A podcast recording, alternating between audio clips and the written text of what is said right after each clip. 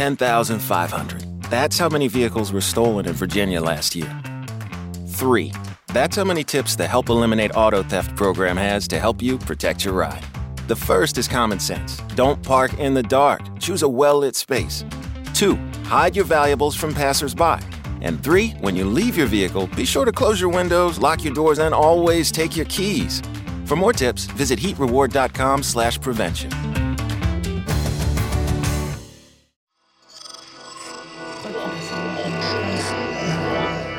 podcast é, é apresentado por b9.com.br.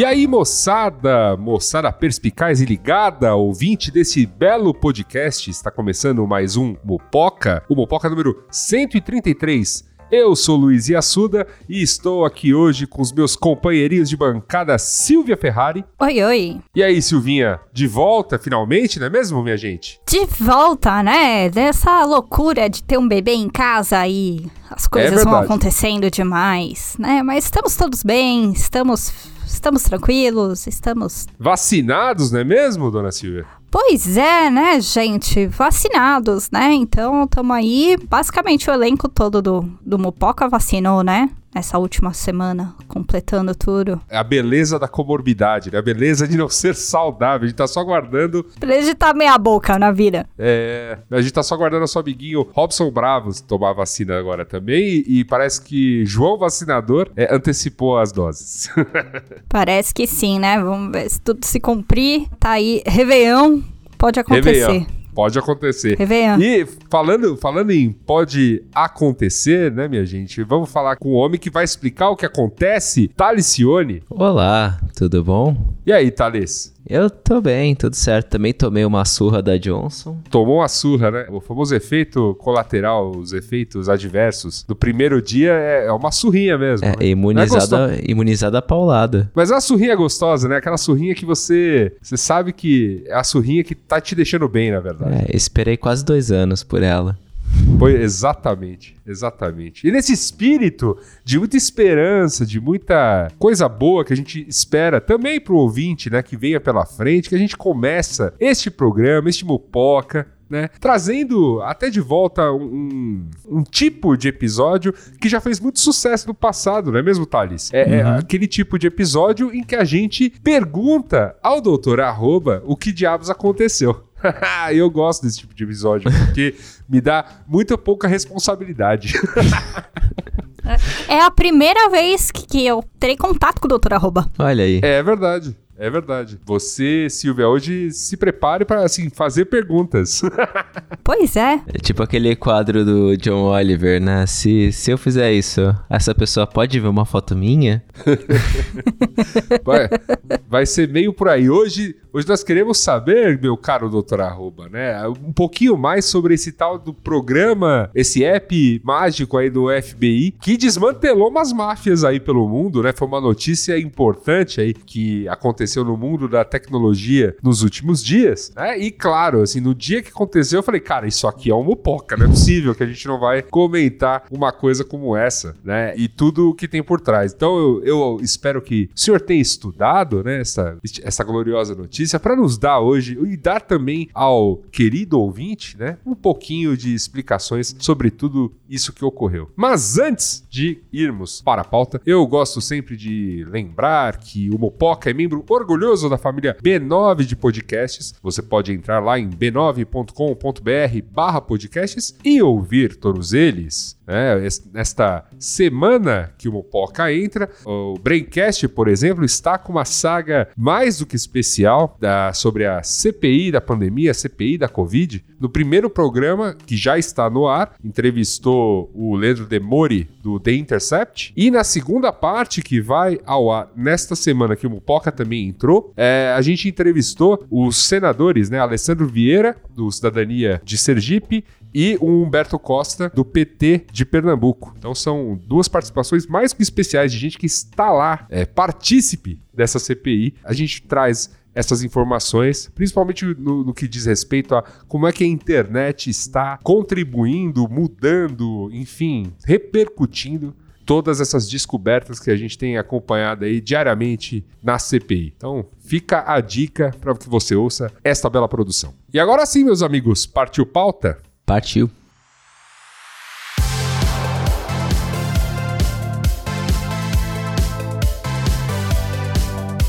Muito bem, Thales, muito bem, Silvia. É o seguinte, nesta semana, uma reportagem da Vice anunciou pela primeira vez, e somente com o desfecho dessa operação aqui foi possível que ela noticiasse, né? Uma, uma interessante intervenção aí, um interessante um método né, de investigação do FBI que conseguiu desmantelar eh, uma grande quadrilha, né? Na verdade, foram, assim, acho que 800 pessoas presas em diversos países, né? Desmantelou E braços não- mafiosos, né? E não só uma quadrilha, né? É, Foram várias. É, foram várias. É, o que eu falei, foram várias máfias mesmo, né? Uhum. Tinham braços de máfias de diversos países. E eles conseguiram fazer isso justamente porque eles conseguiram infiltrar no mundo do crime, no mundo da. É, esse mundo. Principalmente do tráfico de drogas. Tráfico de drogas, mas entre Ou outras divers- diversos ramos aí de empreendimento criminoso. Exato. Eles conseguiram infiltrar nesse glorioso mundo um mecanismo de comunicação, né? Um, Um aparelho. um aparelho, né? A gente ficou sempre na dúvida se era o aparelho como um todo, se era apenas um aplicativo. É, né? eu, na verdade, acabei de confirmar,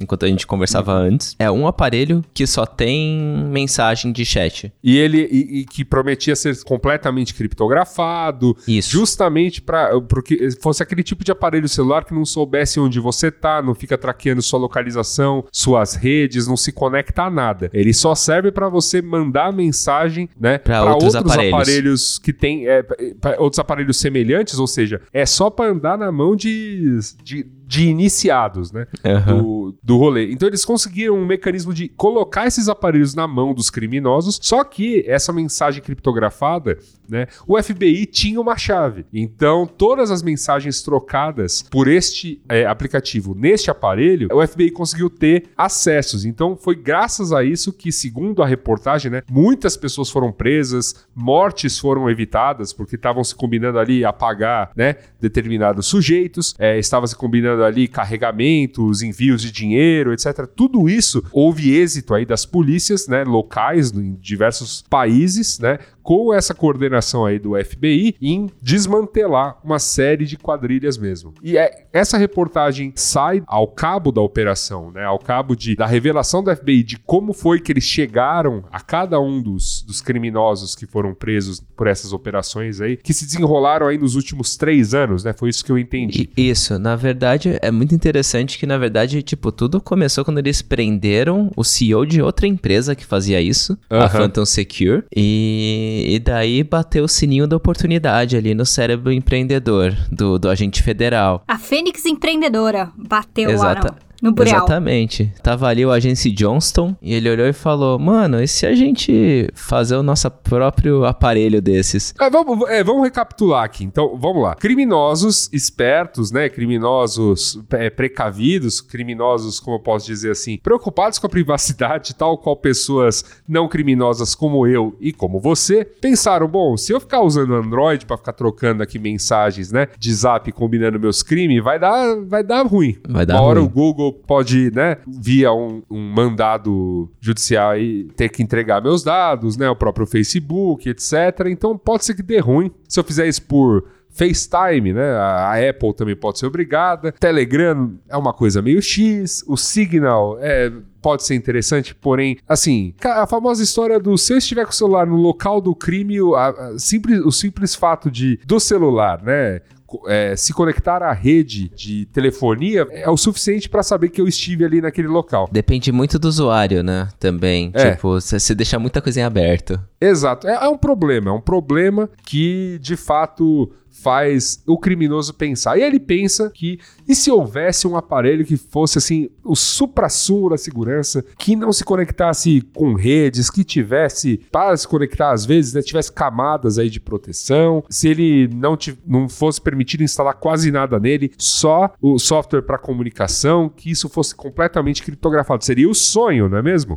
E parece que esse sonho era possível anteriormente, né? Com produtos, por exemplo, desta empresa. Imagino que ela não seja a única do ramo, né? Mas. Não, não, é que desmantelaram as duas principais ao mesmo tempo. Entendo. Que era essa Phantom Secure, né? É, e outra chamada Encrypto. Eu não lembro o nome da segunda, mas era Phantom Secure tá e uma segunda. Que fabricavam esses aparelhos que eram, assim, lacrados, né? Eram aparelhos que tinham apenas a função de trocar mensagens entre outros aparelhos. Se eu não me engano, existia até uma, uma coisa de para você fazer um aparelho rodar, você precisava de uma chave que um outro aparelho do mesmo tipo dava. Ou seja, tinha que ser uma coisa entre iniciados. É quase aquela, aquela história de convite pro Orkut, né? Convite pro Clubhouse, né? Então só somente com um convite de uma outra pessoa com o aparelho assim dado na sua mãozinha por ela é que, é que você poderia começar a operar esse aparelho. E aí o FBI há uns três anos, né? Prende o CEO da Phantom Secure e dessa outra empresa. É isso, Thales? Não, só da Phantom Secure. Da outra empresa foi desmantelada pelo governo francês. Ah, entendi. Entendi. Então, bom, não foi, não foi em operações ligadas. Não foram operações ligadas, mas foram coincidiram. mais ou menos coincidiram. Uhum. Foram ao mesmo, quase ao mesmo tempo. E aí o mundo do crime ficou aí sem opção, pobrezinhos, e o FBI falou: opa, tem, é. tem um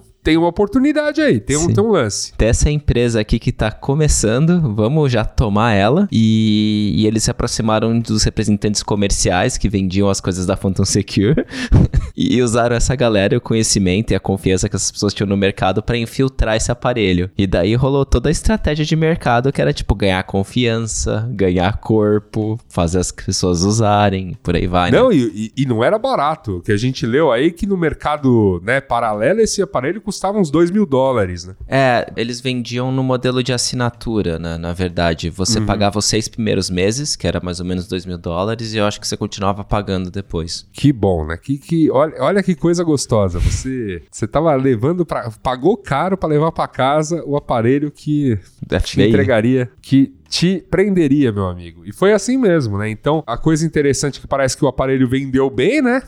foi espalhou-se por aí, muitos criminosos é. utilizando aí para, para uhul, tenho aqui um negócio. Isso me faz lembrar aquelas cenas, tanto de Breaking Bad quanto de Better Call Saul, da grande queima lá de aparelhos pré-pagos lá, aqueles, o disposable cell phone, né? Tipo, uhum. o, o cara usa o aparelho pro negócio, quebra e joga no, joga no deserto. Exatamente.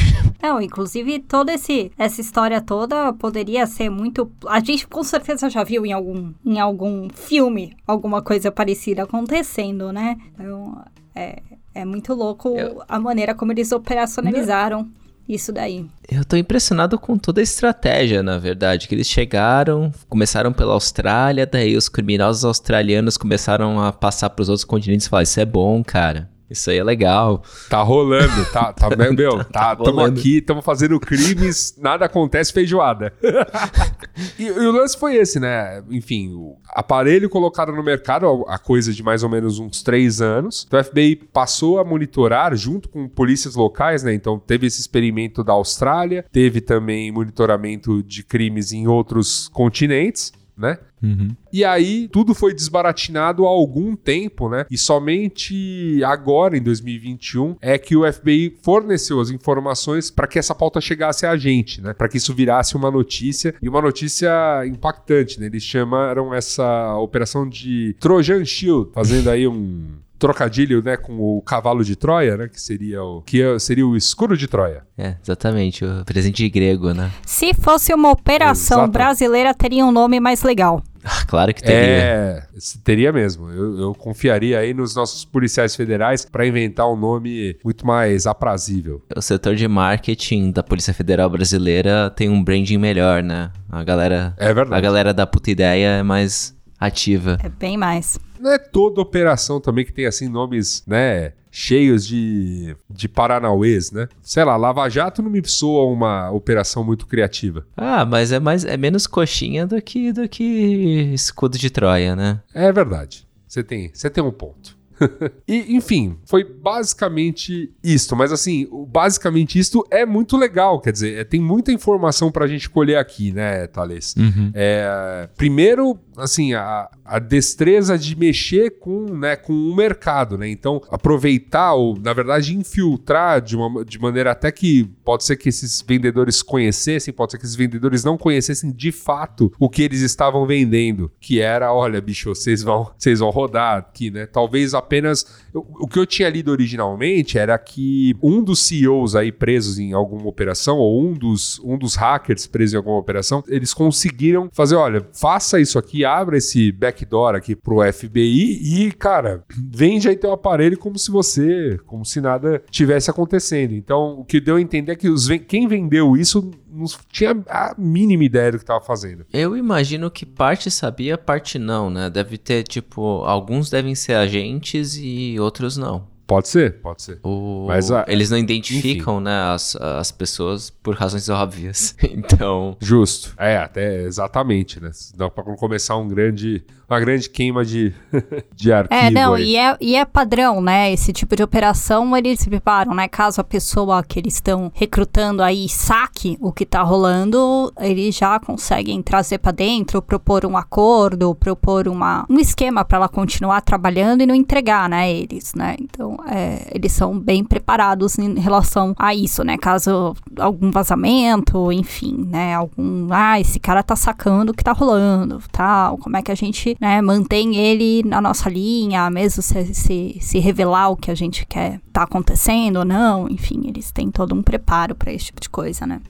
Sim. Essa estratégia aqui, Thales até marcou na, na pauta, em inglês ela se chama honey, honey pot, né? O Honey pote pot. de sim, é um. já, é vidro de mel. É, uma, uma, potinho uma de isca, mel. Potinho de mel. Potinho coisa de mel. deliciosa. É pra você colocar a mão ali e deixar rastro, né? Mas o. é- é- na verdade, a ideia do nome é que é tipo, é doce demais pra você ignorar, né? Então você. você... Não, a promessa, a promessa é fantástica, né? Sim, sim, sim. E isso é usado muito em segurança da informação, né? Eu imagino que isso não só em segurança da informação, mas é bem comum ver em segurança da informação, né? Que você você coloca uma uma isca extremamente atraente, tem um nome melhor pra isso, mas é um, um poço envenenado, né?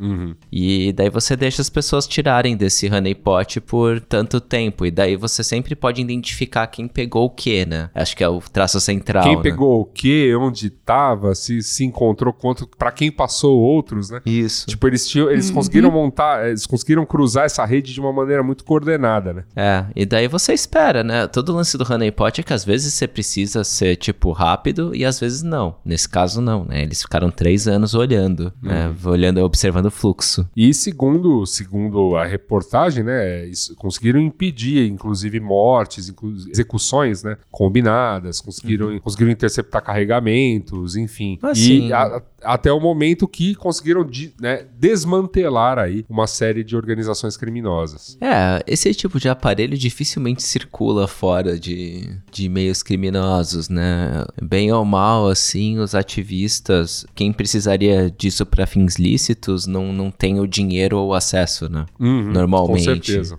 Então, certeza. então, daí quem precisa disso pra fins lícitos usa o famoso burner phone, sei lá, Signal, e fica esperto. Muita reditória e, Muita reditória e oração, porque... e oração, exatamente. É, oração e paranoia. Opa, É, tem jeitos, tem jeitos eficientes. é, não vale a pena entrar muito nisso, mas assim, tipo, qualquer rede ativista provavelmente tem suas estratégias, né? Tem países extremamente repressores que as pessoas conseguem lidar, né? sim. É, eu fico pensando exatamente nisso. E aí, né, o, o criminoso, o cara que tá ali para cometer ilícitos, né, o cara que está ali para vender a sua, É, Na sua sacanagem. paradinha na sacanagem. Cara, realmente, dispondo de uma graninha extra aí, afinal, vamos lá, 2 mil dólares para começar a brincar disso aqui é puxado, hein? É, mas pensa se você é uma, se você é uma corporação criminosa multinacional, não me parece muito.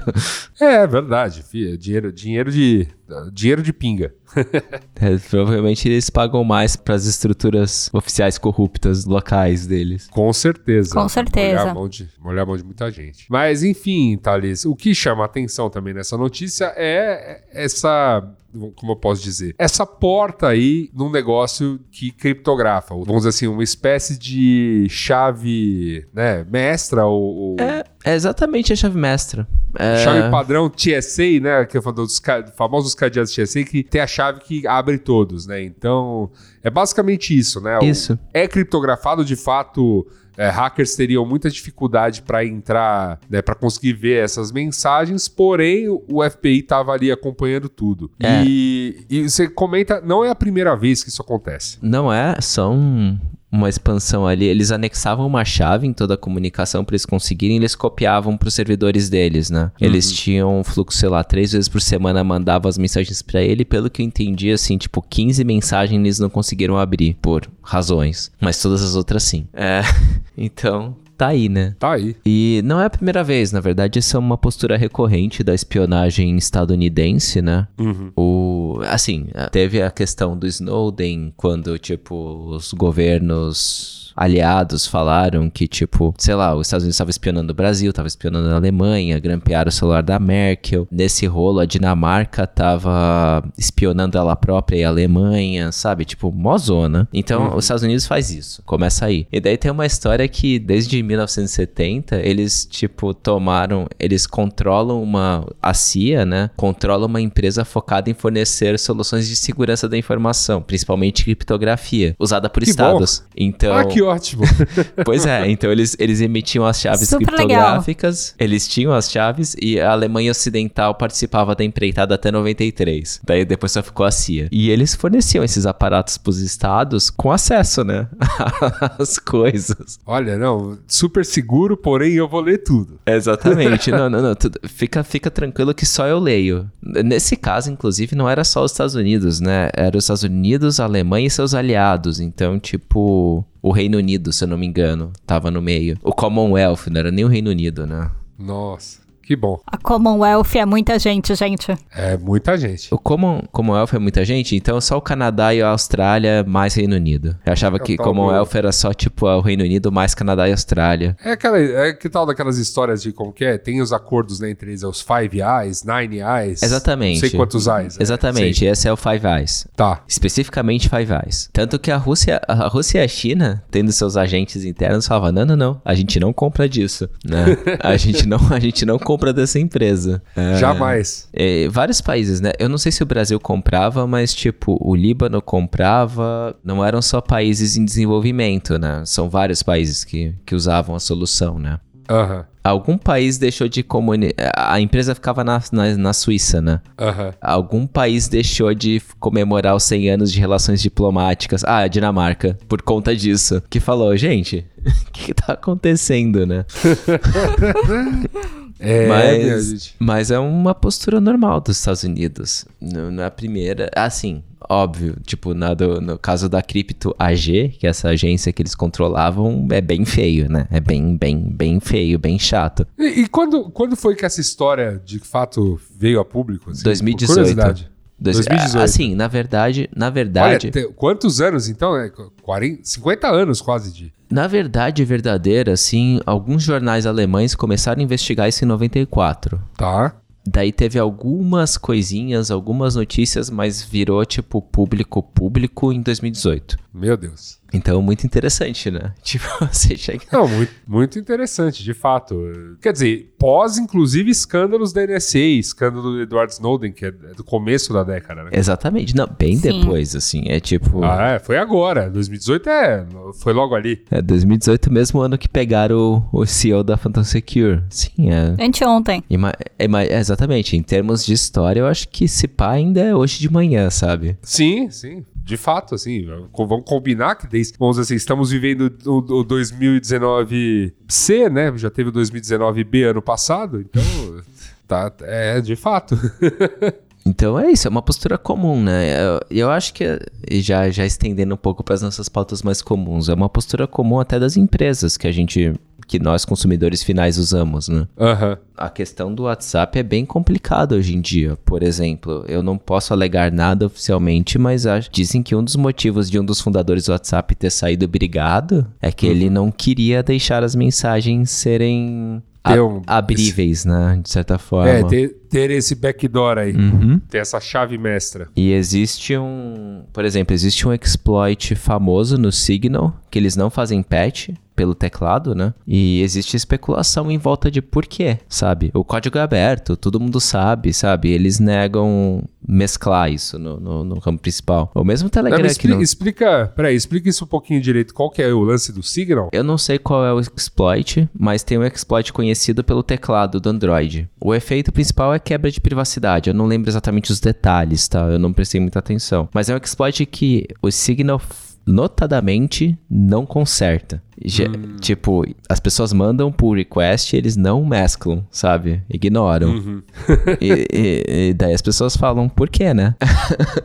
Ops. já que a empresa fica nos Estados Unidos. Então. Mas não tem nada comprovado. É teoricamente, tá? Caso o jurídico aqui mandou falar, parece que, né? É, parece que, entendi. Parece Entendi. que. Não, há uma, vamos dizer assim, os especialistas desconfiam disso, mas não há nada provado. Isso, isso. Entendi. Ou a mesma coisa com o Telegram, né? O Telegram, ele não é seguro por padrão, você tem que criar um chat seguro, mas você também não sabe onde tá o Telegram. Isso também é um risco, né? Ah, olha só. E tem essa história que, que é muito. Eu me lembro do Telegram, tem essa história que é muito esquisita, né? Deles terem inventado, vamos dizer assim, o próprio mecanismo de criptografia. O que nunca é um bom sinal. Então, mas eles falaram, "Ah, cara, é só porque, sei lá, o tudo que existe hoje já é suficientemente seguro, né? É, assim, via de regra, é, nesse caso. É, como eu posso dizer? Você desenvolver sua própria criptografia costuma ser cagada, né? Porque as pessoas estão pesquisando. Assim, criptografia é um, é um assunto complexo. As pessoas estudam isso, né? A história da criptografia vem desde, tipo, sei lá, da antiguidade, né? E os métodos de criptografia é melhor você usar um método que as pessoas conhecem. Tem vários métodos conhecidos, públicos, que muita gente usa que não dá pra quebrar. Por que você vai desenvolver a sua própria, né? é tipo. É, assim, o Zoom criou uma própria, deu merda e eles resolveram usar uma não própria, né? Então, tipo, tá, tá aí a, a lição. Souber usar que já funciona, né, gente? Não, porque, tipo, por que você vai usar uma própria? Por que você não dedica alguém da sua empresa pra se juntar ao corpo que pesquisa outra, uma solução que todo mundo use, né? Uhum. Porque no final das contas é muito difícil. Criptografia é difícil, né? Inteligência contra inteligência são tópicos complexos, né? É, e com muito pouca documentação disponível, né? No sentido de todo o conhecimento gerado por agências de inteligência fica restrito. Sim, afinal. sim, mas, e, na- mas de certa forma você tem uma documentação científica extensa, né? Também sobre Uhum, claro, claro. Você tem não somente a história, como as comunicações de guerra, como os projetos abertos, né? Tipo de criptografia que se usa na internet. AES 2048 bits, sei lá, sabe? Tipo, toda a sua comunicação hoje é criptografada de forma bastante segura. Caso você conheça o código-fonte, né? Se você. Né, ou, Sim, sim, Você não, mas assim, que a comunidade conheça para poder auditar, né? Exatamente, mas os algoritmos, eu, eu- eu digo são os algoritmos são bem seguros, caso você use os algoritmos que estão disponíveis, né? Você precisa de tipo mais tempo máquina do que você teria disponível numa vida humana, né, Pra quebrar alguns deles. Tanto que eu não sei qual é o parecer agora, mas nos Estados Unidos você não poderia usar, eu não lembro o algoritmo, mas você não podia usar um algoritmo de 512 bits porque o FBI não podia quebrar, né? Não- não é, talvez hoje já consiga, mas a França também. Sabe? Então, tipo, por que desenvolver um próprio, né? Eu nem sabia que o Telegram usava um próprio, né? sendo sincero. É, então, eu, eu me lembro, eu me lembro de, desse papo quando a gente tava. Quando eu pesquisei um pouquinho mais a respeito justamente dos comunicadores, né? Qual que era o grande problema com o Telegram em relação a, a- essa falta. Primeiro, essa falta de transparência da empresa como um todo, né? Ah, somos inimigos da Rússia, então, sabe, eu tenho que ficar quietinho aqui, morando em Dubai, e sabe-se lá onde estão os meus servidores. Uhum. Então acho que essa é a primeira coisa. A segunda, tinha esse papo do por que diabos você utilizou, você criou do zero a, a, sua criptografia que sequer você implanta por default. Enfim, é isso. É, toda essa história, tanto essa que o Yasuda acabou de comentar, os comunicadores e o que a própria história da, da nossa pauta aqui do FBI e tudo mais, sempre levanta, né, um ponto, né? Quem que é o dono disso? Quem que tá por trás disso? Quando a gente tava pesquisando a pauta, eu lembrei, é, é um caso, né, não é de, que envolve tanta criptografia tudo mais, mas em 2019 teve um escândalo que o Guardian revelou sobre um aplicativo de track de fertilidade e ciclo menstrual, que era extremamente popular na Europa, o DFM, e na verdade o que foi, né, revelado que por trás dele estava um grupo, um grupo religioso anti-aborto. E o que acontecia, as usuárias, e era uma massa grande, acabavam por receber assim, por exemplo, ah, acusou ali, tinham todos os dados, tinha uma inteligência por trás, ah, o teu período, o teu ciclo atrasou. Automaticamente a pessoa começava a receber propagandas e outras informações anti-aborto nesse momento. E todos esses dados estavam ali entrando dentro dessa. alimentando a, a inteligência dessa organização, né? Então, essa questão, né, de quem tá por trás, onde tá o servidor da aplicação que você usa, que que tá acontecendo, com quem que ela tá vendendo, com quem ela se diz parceira e na verdade é ou não, que também foi uma questão aí quente no mercado da publicidade nessa semana que passou. É, então, procedência, querendo ou não, é, independente, a gente já faz isso em grandes negócios, em vários setores, o, o digital não, não isenta isso, né? Muito mais a gente tem que perguntar, porque é muito fácil você montar uma empresa, um CNPJ, uma, uma operação e isso ser uma, uma fachada para outra fachada para outra fachada, até ser o FBI tentando pegar aí desmantelar máfias. É, ou mesmo apenas como, como você citou, ou né, empresas fazendo, enfim, ou grupos fazendo mau uso de dados do usuário, né? Exato. Que é o, que é, a gente, é, um, é um tema que a gente aborda já há, há bastante tempo, né? É, assim, de certa forma, é difícil, né? É, porque todo mundo tem, obviamente, um ponto onde se esconde, né? Você não sabe tudo, tudo, tudo, tudo sobre empresas como das grandonas, como Google, né? Assim, sabe-se de acordos, por exemplo, que né, é, Apple mantém com inteligências ao redor do mundo, Google também, Facebook, etc. Aí você tem essas empresas que se colocam como challengers, né? Não, não, aqui tá tudo bem. Tá, mas me conta o tá tudo bem direito aí, a explicação Como é que você montou é... esse tudo bem, né? É, é o ponto é. aí, né? Se eu sou, se eu sou, no caso aí da galera que foi desmantelada aí, né? O santo tava sorrindo demais, gente, sabe? É. Tipo, ah, os, as empresas que a gente usava lá, toda a galera rodou, tá? Olha, mas apareceu um novo aqui, maravilhoso. Hum, ninguém coçou a cabeça, né? É sempre aquela, o santo sorriu demais. Então, assim, todo challenger, como você mesmo falou, né? Ah, eu fiz, eu tô sem, não, não faço acordo, não divido tal, mas como é que você tá fazendo isso, né?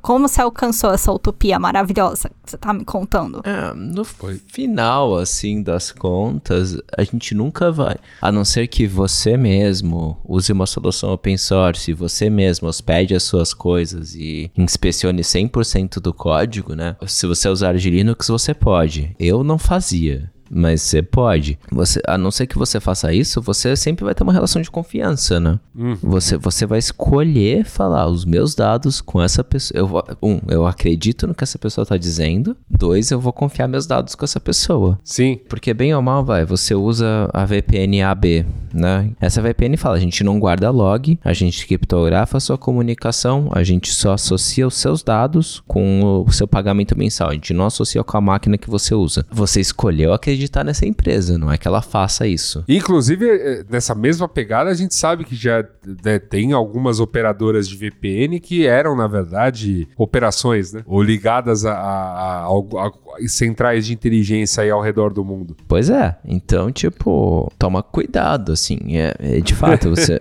hum, porque Abre você vai ter que escolher. Você vai ter que escolher. Assim, tipo, teve uma coisa que, sei lá, 2017, 2016, quando eu tava começando a pensar sobre VPN, né? Eu li uma coisa que fez muito sentido, que era tipo, olha, usar VPN é um contrato de confiança. Se você não conhece muito bem a empresa ou tem qualquer motivo para duvidar dela, talvez seja melhor continuar expondo o seu tráfego só para sua operadora. então, tipo, sempre vai para isso, né? Tipo, como é que você audita e quanto você escolhe acreditar? É justo, é justo. É, de fato, aqui faz pensar mesmo, né? Tem, tem soluções muito loucas aí de montar a própria VPN também, enfim, é sempre uma possibilidade. Porém, né?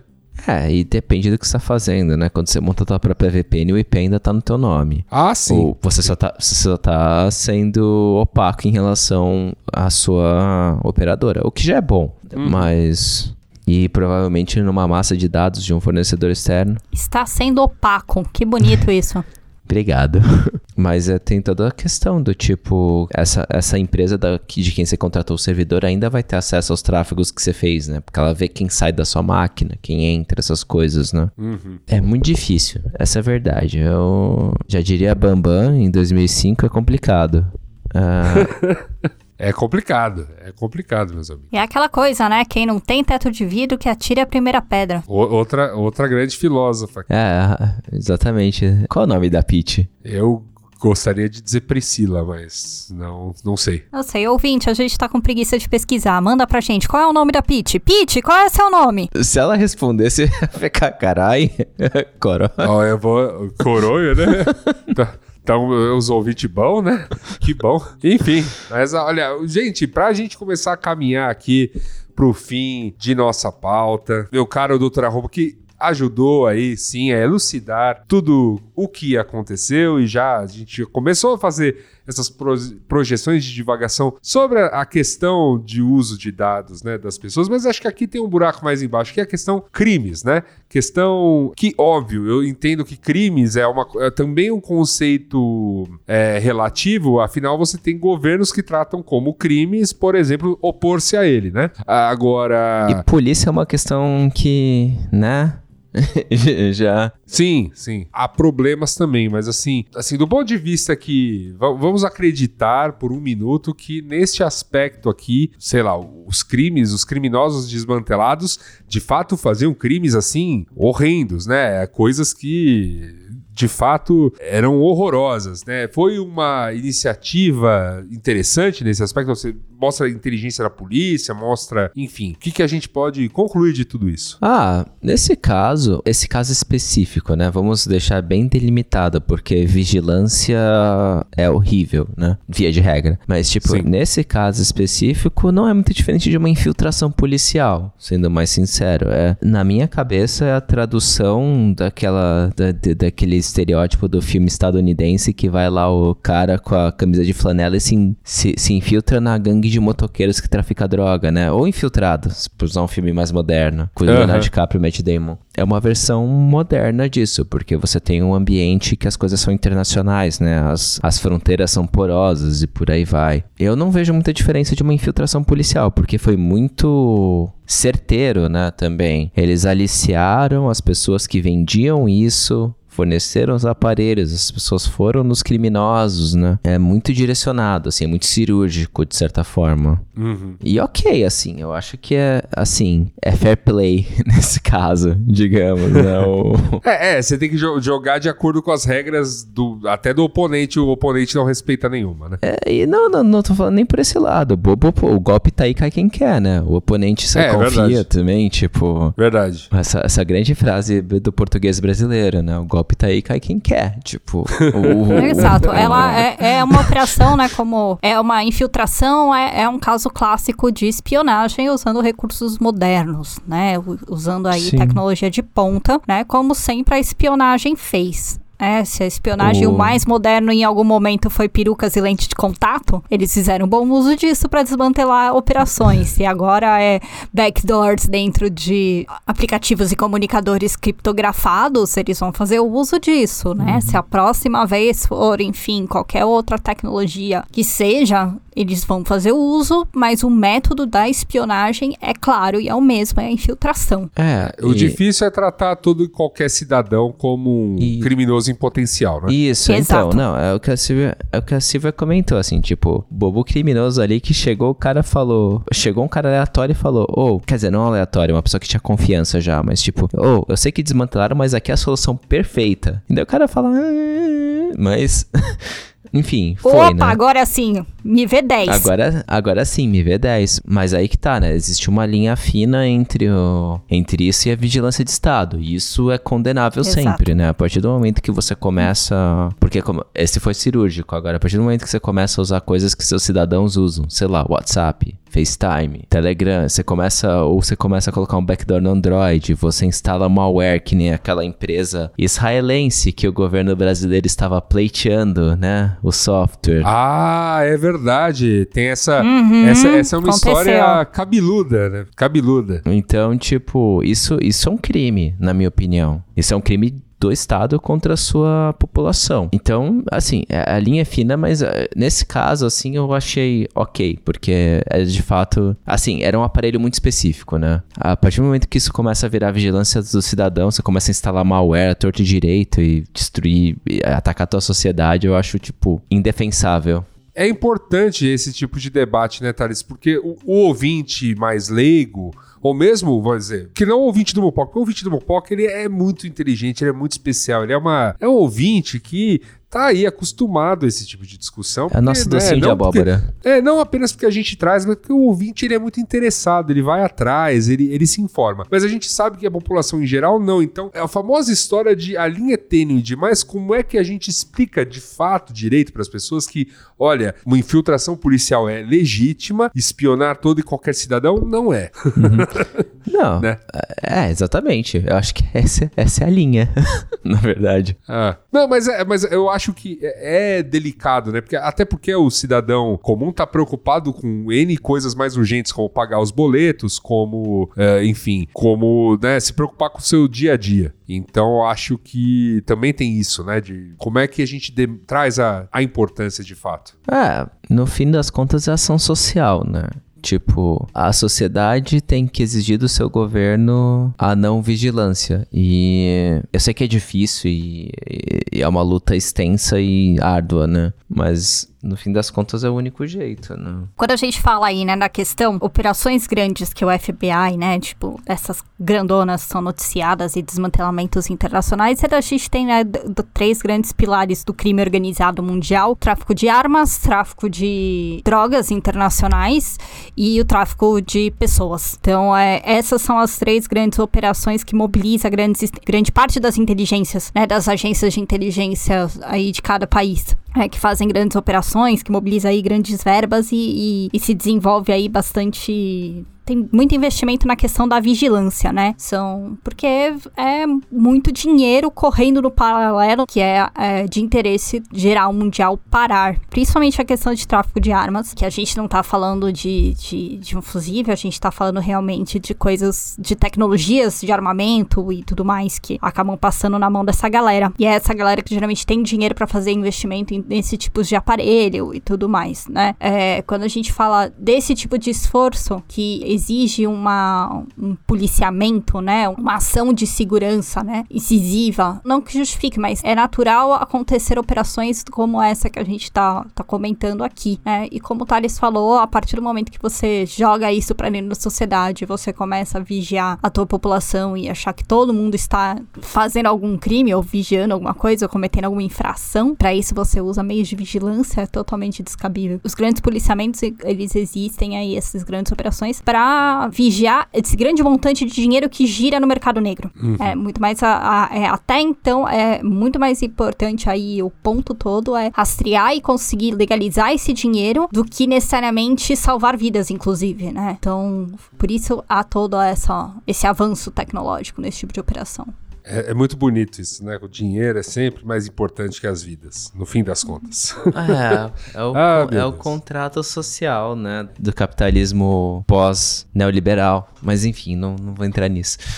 É justo, até porque o programa já se alonga demais e a gente deixa, né, essa animosidade para criticar o capitalismo como um todo também para o próximo programa, quando estaremos de volta, né, numa próxima quinzena aí, ou antes, né, caso uma nova notícia suscite a necessidade de um plantão, a gente pode estar aí no meio da, no meio da quinzena de volta, quem sabe, com uma mopoquinha no ar. Por hoje eu deixo aqui um agradecimento especial aos meus companheiros de bancada Silvia Ferrari e Talicione por estarem aqui comigo no dia de hoje. O, lamentar também a ausência do nosso companheirinho Gabriel Prado, né, envolto aí em muito trabalho, muitas aventuras e muitas Sequestrado pelo contexto. Sequestrado pelo contexto, exatamente. Então, é, mas de qualquer maneira esperamos que ele esteja de volta conosco, todos reunidos para o próximo Poca daqui a 15 dias. Então, gente, um beijo e até mais. Um beijo para vocês. Tchau.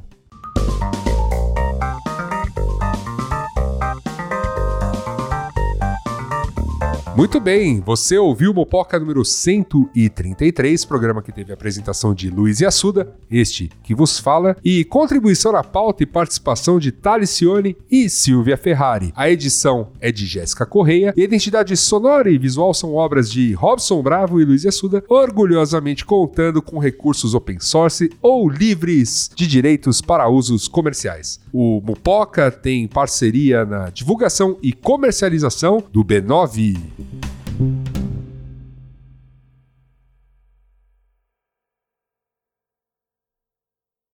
Had to know that when Wingstop set out to make a crispy, juicy chicken sandwich, they wouldn't make it in just one flavor. They'd make it in all 12, like lemon pepper, mango habanero, hickory smoked barbecue, and OG hot. So why have one new favorite chicken sandwich when you can have 12? Try the new sauced and tossed Wingstop chicken sandwich today for only $5.49 at Wingstop, where flavor gets its wings.